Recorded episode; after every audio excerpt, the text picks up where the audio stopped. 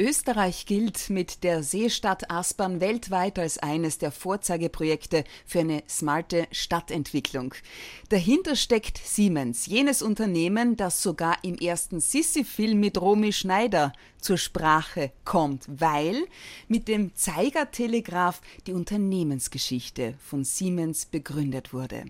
Heute produziert das Unternehmen unter anderem sogenannte Microgrids, die zum Beispiel in Katastrophenfällen wie einem europaweiten Blackout eine unabhängige Stromversorgung gewährleisten sollen. Und damit willkommen Gerd Pollhammer, Manager bei Siemens, Leiter der Smart Infrastructure CEE, sprich Central and Eastern European Countries. Willkommen. Schön hier zu sein. Über technische Meilensteine in der knapp 175-jährigen Unternehmensgeschichte von Siemens, die intelligente Natur und sprechende Häuser. Darüber unterhalten wir uns jetzt. Julia Schütze, Talk to Me. Authentic, empathic, fair.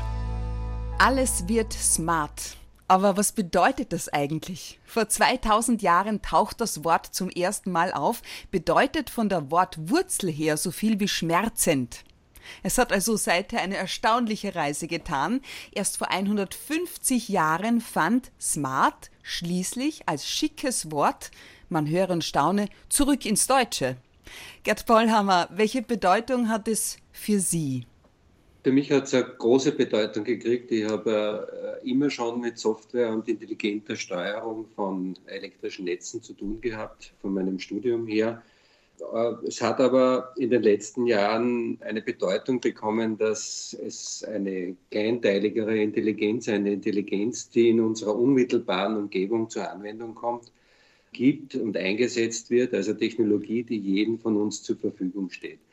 Sie haben alle das bemerkt vom Telefon, das jedem zur Verfügung steht, zum Smartphone, das jedem jetzt zur Verfügung steht, zum Computer.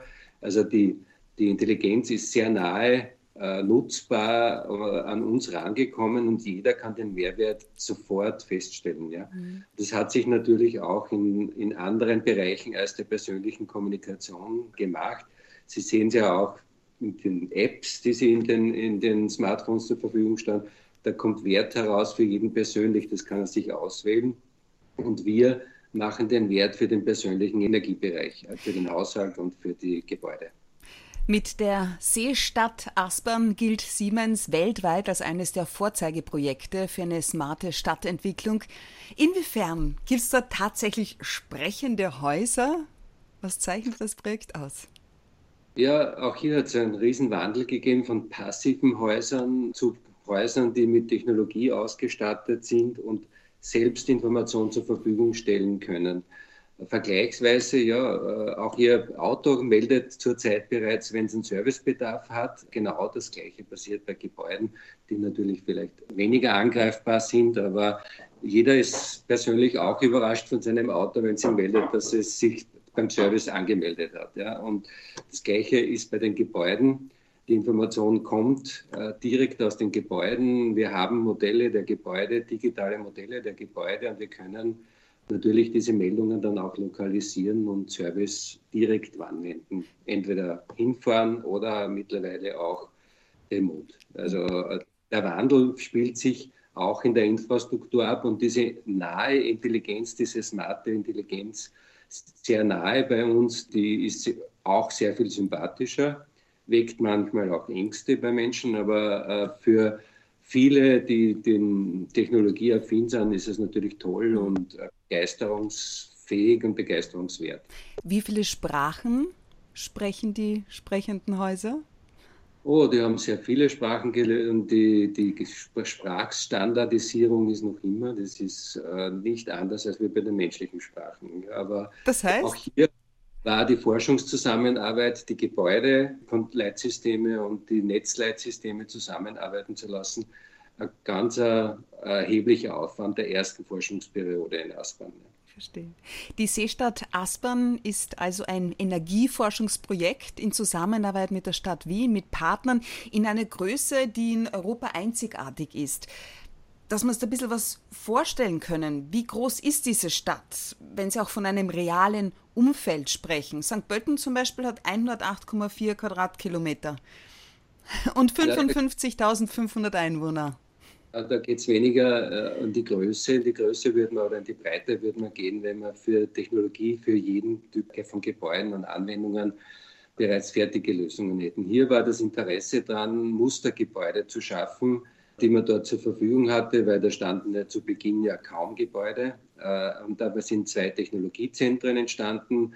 Dann war ein Studentenwohnheim, das auch für uns gleichzeitig das Modell für ein Hotel war und andere Gebäudetypen, Wohngebäude natürlich, wo man mit, äh, mit einbeziehen wollte, sowohl sozial als auch technologisch natürlich, aber auch sozial sind die Menschen bereit, hier mitzumachen. Wollen sie die Energiewende mitbetreiben? Wollen sie die Ersten sein, die das erleben? Da hat es sehr viel Interesse gegeben und sehr viel Freiwilliges, weil es geht ja nur freiwillig. Wie viele Menschen leben dort? Das weiß ich jetzt gar nicht. Äh, also, äh, weil es ja ständig wächst. Ja, man wollte, die Stadt Wien hat da sehr viel äh, Hirn reingesetzt. Man wollte ja gleichzeitig auch Gewerbegebiete äh, hochziehen, damit dann der Verkehrsanschluss da ist mit U-Bahn, dass äh, neuartige äh, Gebäude da sind, die voll ausgestattet sind und auch Gewerbe da ist, damit der Weg zur Arbeit nicht so weit ist. Wenn Sie davon ausgehen, eine Vorab-Idee des New Normal jetzt äh, mit mobilen Arbeit, dass mhm. man eben nicht zur Arbeit fahren muss, sondern die Arbeit auch bei sich erledigen kann. Aus den bisherigen Forschungsaktivitäten wurden bereits 15 prototypische Lösungen in den Bereichen intelligente Gebäude und Netzinfrastruktur entwickelt sowie elf Patente angemeldet. Welche finden Sie besonders smart? Gehört da zum Beispiel ähm, die Garagenluft dazu, die für gutes Raumklima und Umweltschutz dient?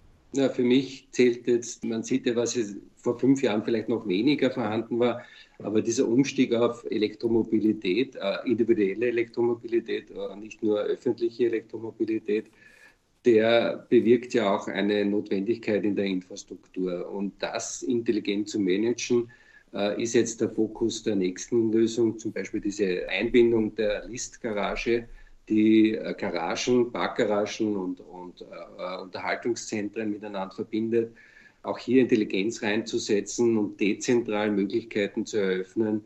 Das war alles Output von, von Seestadt Aspern Teil 1. Ja. Mhm.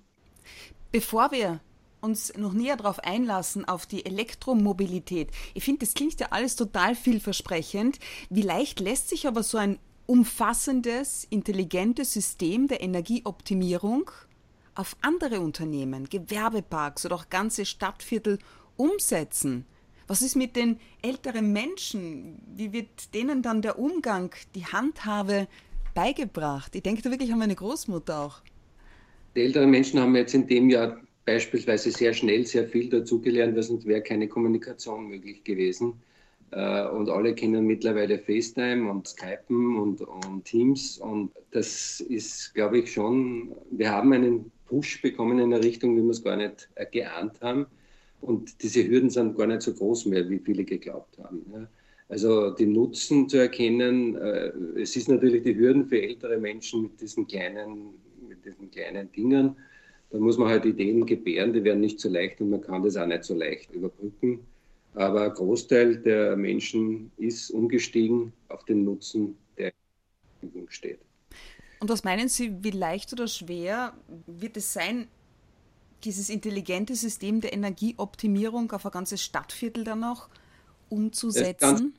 Schrittweise. Man, man macht ja nicht ein Stadtviertel in einem, sondern man macht ja viele, das ist ja das Thema der Smartness, dass man kleinteilige Systeme kreiert. Wir haben auch begonnen, äh, schon vor Jahren zum Beispiel ein, ein Einkaufszentrum in, in, Finnland, das ist unser, äh, sagen wir mal, Herzeigereferenz, die so viel Energie mittlerweile optimiert haben, dass dass immer weiter Ideen geboren werden, was da noch gemacht werden kann, weil so ein Einkaufszentrum ist ein starker Energieverbraucher. Natürlich durch die Kühlsysteme, durch die Heizung, diesen Durchfluss von vielen Menschen. Das ist energieaufwendig und man hat dort äh, wesentlich mehr Intelligenz reingesetzt. Wir versuchen natürlich auch Einkaufszentren in Österreich dazu zu animieren, hier mehr zu machen und stoßen hier auf auch auf Interesse dazu. Mhm. Und das beginnt nicht mit einem fertigen Lösungen, schon mit, ein, mit teilfertigen Lösungen, ich würde sagen mit kleinen, sichtbaren, sofort umsetzbaren Lösungen. Und dann kommt mit dem Essen der Appetit, ja, also mit dem, mit dem wenn es schmeckt. Schöne äh, Metapher, dann, ja. ja. Kommt das Interesse dazu, mehr zu machen. Ja. Apropos Interesse. Der Umstieg auf äh, die Elektromobilität steht bei Siemens auch ganz groß, ganz oben. Aus welchem Grund? Ja, erstens wollen wir das Thema CO2-Neutralität und auch das Thema Bekämpfung des, der Klimakrise ist unser ganz wichtiges Thema. Wir, wir haben immer eine Agenda, wir können die Technologie liefern. Wir waren die Ersten, die auch in Österreich eine Wasserstoff, große Wasserstoffkonvertierungsanlage gemeinsam mit Verbund und Föst gebaut haben. Das heißt, wir schauen immer am Radar, wo ist Technologie, die der Menschheit auch dienlich ist. Ich bin froh, dass ich mein ganzes Leben eigentlich immer in einem Infrastrukturbereich gearbeitet habe, der Positives für die Menschen bewirkt mhm. und nicht äh, in anderen Bereichen, die es natürlich auch gibt, die sich auch gut verkaufen, aber, aber nicht bei Siemens. Ja. Gerd Pollhammer, ich habe eine Frage. Batterien galten ja lange Zeit als Pfui. Ja. Wieso jetzt nicht mehr? Bei der Entsorgung gilt es bis heute umsichtig zu sein. Ja, da haben wir aber schon, nachdem wir beispielsweise auch im gesamten Osteuropa-Bereich arbeiten, gibt es Kontakte mit Skoda. Skoda hat sich da im VW-Konzern beispielsweise überlegen müssen, wie die Nachnutzung der Batterien ausschaut. Und man hat gute Ideen geboren, wie man die Batterien dann im elektrischen Bereich, im Netzbereich äh, nutzen kann mit weniger Ladevorgängen, äh, also mit einer Nachnutzung, die allen bringt, äh, wo man weitere 10 bis 15 Jahre die Batterien nutzen kann. Also man macht sich hier im Vorhinein Gedanken, im Gegensatz vielleicht zu früher, aber die Rohstoffnutzung und die, äh, die Abfallnutzung, da lässt sich auch die Automobilindustrie hier nichts nachsagen, dass sie da, dass sie da nicht von vornherein drauf achtet. Mhm. Ja. Ich frage jetzt nur ein bisschen konkreter auch nach, was alles ermöglicht eine smarte Ladeinfrastruktur für Elektrofahrzeuge und der Einsatz von Batteriespeichern. Wo liegen wirklich so die konkreten Vorteile? Naja, Sie müssten, wenn Sie nicht äh, lokale Energieerzeugung und lokale Energiespeicherung bauen, müssten Sie noch mehr in den Netzausbau investieren. Und da gibt es natürlich Hürden. Ja. Es gibt, äh, Sie können nicht beliebig viele elektrische Leitungen bauen, Sie können nicht beliebig viele Kabel verlegen. Das heißt, man muss auch mit der vorhandenen Infrastruktur besser haushalten.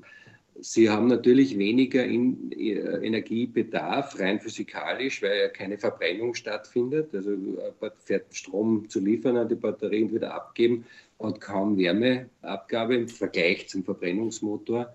Das heißt, es ist physikalisch weniger Energie notwendig, aber es muss trotzdem Energie beschafft werden für die Mobilität. Ja, mhm. Und die kann auch lokal und dezentral teilweise erbracht werden.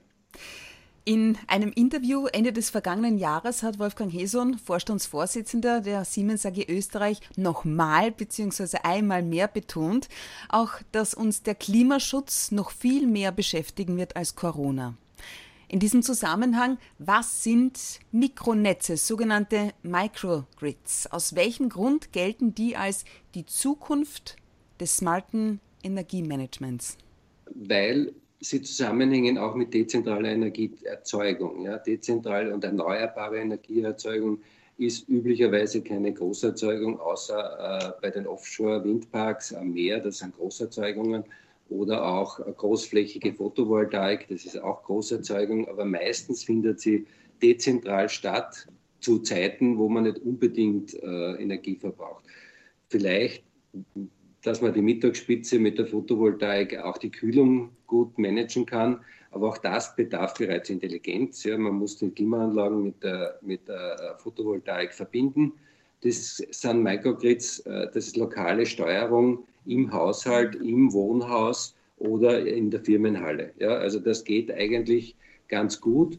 Und wenn man das nicht macht, kann man natürlich auch machen. Es ist einfacher, man liefert es zurück an den mhm. Energieversorger aber der muss dann wieder Infrastruktur bauen, um das zu managen. Ja, also ob, wie man es auch immer dreht und wendet, man kann es lokal besser optimieren, wenn es sich auszahlt. Also äh, jeder Haushalt, Einzelhaushalt vielleicht nicht, aber die Energie, die Europäische Union fördert ja auch jetzt im neuen Ener umgesetzt in Österreich mit dem Energie Erneuerbaren Ausbaugesetz, das hoffentlich dieses Jahr auch beschlossen wird.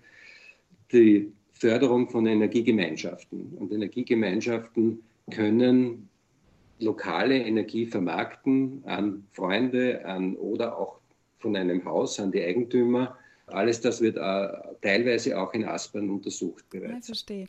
Also je mehr grüner Strom, desto wichtiger werden Microgrids auch. Also solche ja. Insellösungen, habe ich das richtig verstanden? Ja, grüner Strom hat eben die Eigenschaft, dass er mit der Natur zusammenhängt und volatil ist. Ne? Wind ist nicht immer da, Sonne ist auch nicht immer da und in der Nacht.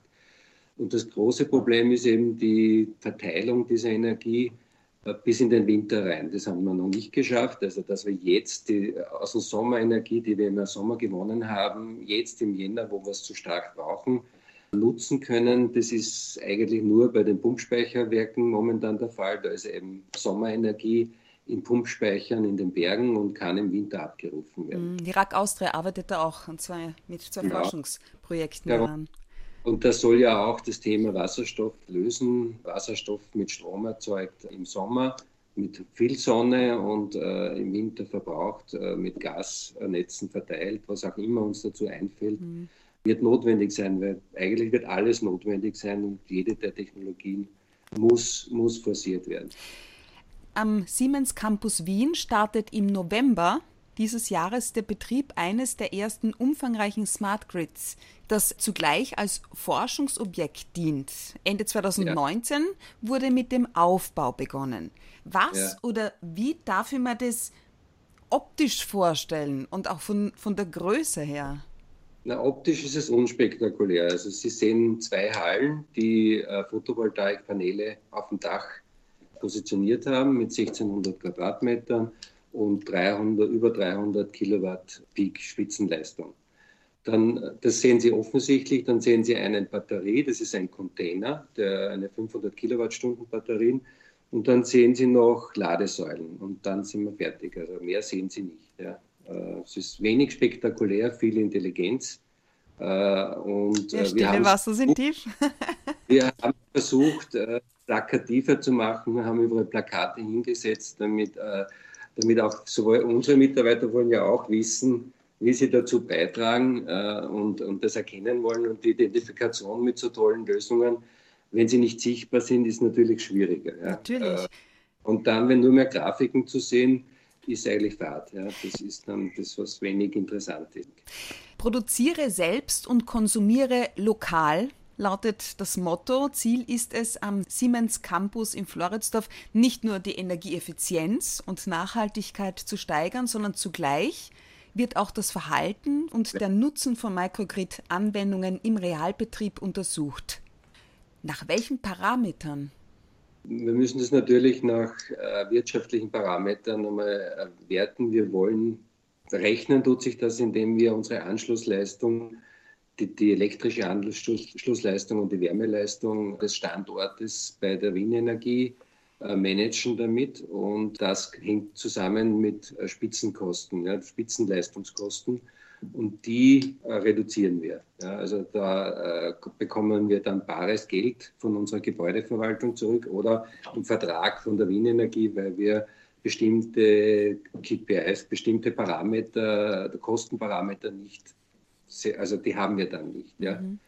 Wir können damit bares Geld verdienen. Wir könnten das Ganze auch mit der Wien Energie machen, die uns das dann zur Verfügung stellt als Partner äh, und wo wir das dann über Jahre abzahlen. Aber wir machen es eben, weil wir es als Technologielieferant selbst können, machen es wir eben für uns selbst und äh, zeigen dadurch auch eine Referenz und geben hoffentlich auch genügend anderen Firmen und Campussen und Universitäten und Einkaufszentren Anregungen, wie man sowas machen kann. Ich verstehe.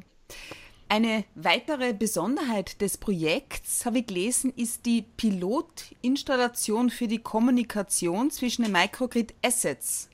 Was darf ich mir darunter vorstellen?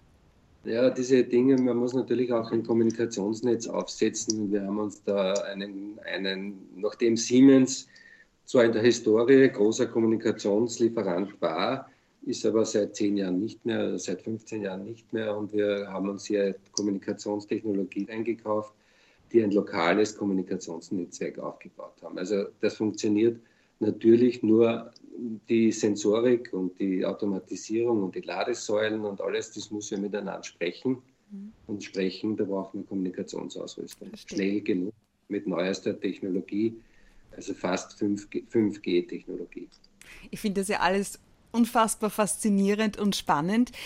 Lässt sich also sagen, Microgrids sind besonders für die Städte von Bedeutung. So viel wir ja wissen, äh, leben heute 50 Prozent der Menschen in Städten und die 75 Prozent auch der gesamten Energie verbrauchen und für 80 Prozent der globalen CO2-Emissionen verantwortlich sind. Ja, Städte, nicht nur Städte, es gibt auch gute Beispiele auf Inseln.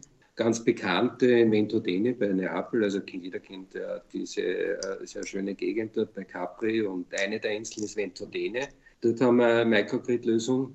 Die äh, nächste wäre zum Beispiel auf Galapagos, da haben wir auch äh, Insellösungen wird. Äh, und man verhindert natürlich dann, dass Dieselwolken und äh, schwere Dieselwolken durch die Gegend wappen. Man kann natürlich hier enorme CO2-Mengen einsparen. Mhm. Im besten Fall Dieselmengen, im schlechtesten Fall auch Kohle, die dort, Kohleproduktion, die dort läuft. Gerd Pollhammer, in der Öffentlichkeit auch weniger bekannt ist ein weiteres Projekt entwickelt von Siemens und Microsoft, der sogenannte Mindsphere City Graph. Spreche ich das auch so richtig aus? Ja, das sind eben auch erweiterte äh, Software dazu, Applications, die dann halt auf einem IoT, Internet of Things äh, Netzwerk dann bauen. Das wäre halt eine, eine Metasprache, ja, in dem Sinn, wie Sie es vorher gesagt haben, welche Sprachen sprechen die Dinge. Äh, und das ist halt eine der Möglichkeiten, dass die Dinge miteinander auch sprechen auf einem höheren Niveau und die Applications drauf. Mein Mindsphere ist eben eine Basis dazu, eine, eine, sagen wir mal, eine allgemeinere Sprache wie Englisch, ja, die mehr nutzen können, äh, mehrere Firmen in dem Sinn, mehrere Technologien. Und Siemens stellt die zur Verfügung und daraufhin kann man äh, Nutzerpakete, also wert, werthaltige Software, wie die Apps in ihrem Smartphone aufsetzen. Was haben die beiden Worte digitaler Zwilling damit zu tun? Digitaler Billing ist, ist was nicht so kompliziertes. Es ist einfach äh, eine Nachbildung der realen Welt im digitalen Sinn.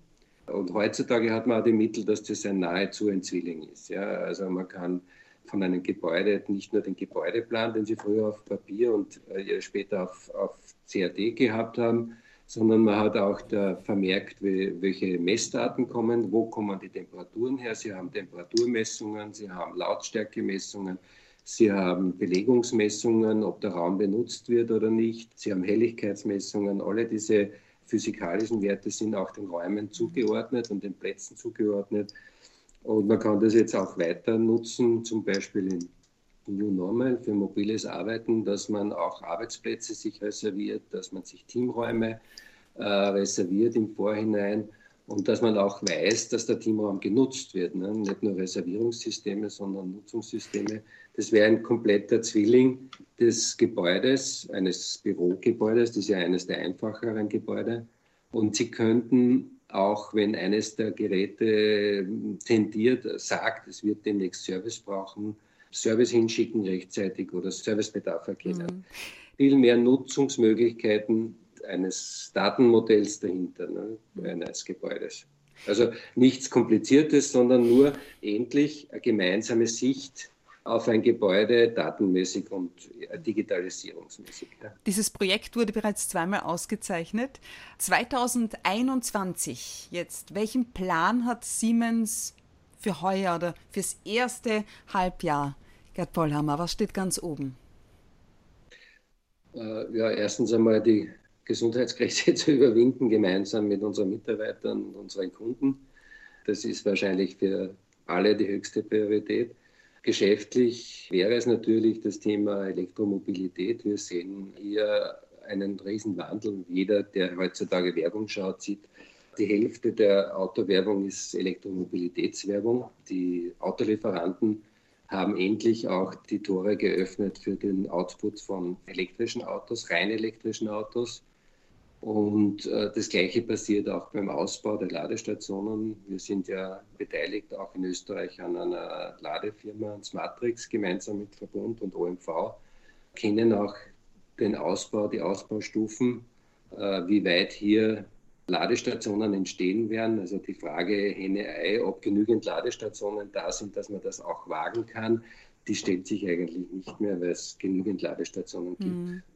Und, Sie fahren äh, ein E-Auto? Ich fahre ein E-Auto auch, ja. Aber ich muss zugeben, erst seit drei Monaten. Weil Und? Noch, äh, ja, bin begeistert. Ja. Echt? Bin Wovon begeistert. am meisten?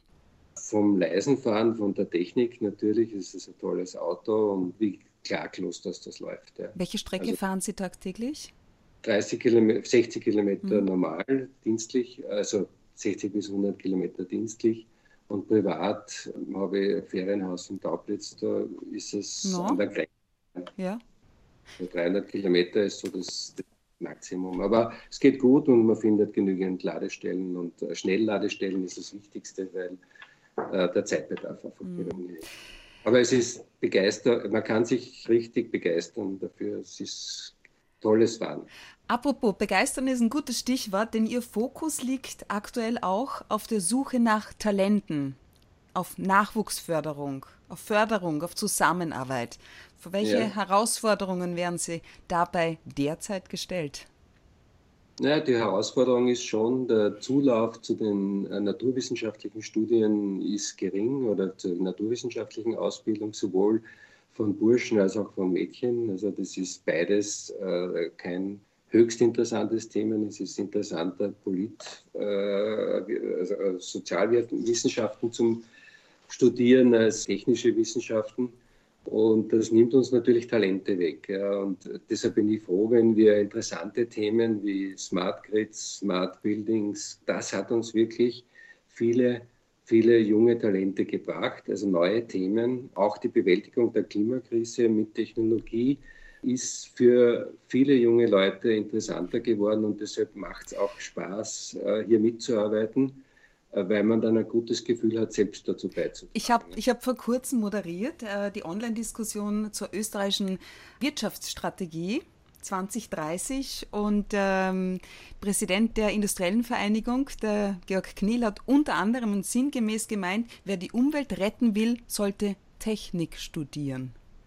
Auch, ja, man braucht nicht nur technische Sicht, aber, aber es ist ein Mittel zur Umsetzung. Ja? Mhm. Und das Erfreuliche daran, weil man an dem Thema aktiv mitarbeiten kann. Und wie gesagt, der Zulauf zu den Smart-Themen aus der Jugend, das war für mich eine, eine im zweiten Teil meines Berufslebens eine, eine tolle, eine tolle Erfahrung, mhm. weil man Spaß wieder an neuen Themen hat. Gerd Pollhammer, wir sprechen in Teil 2 gleich weiter.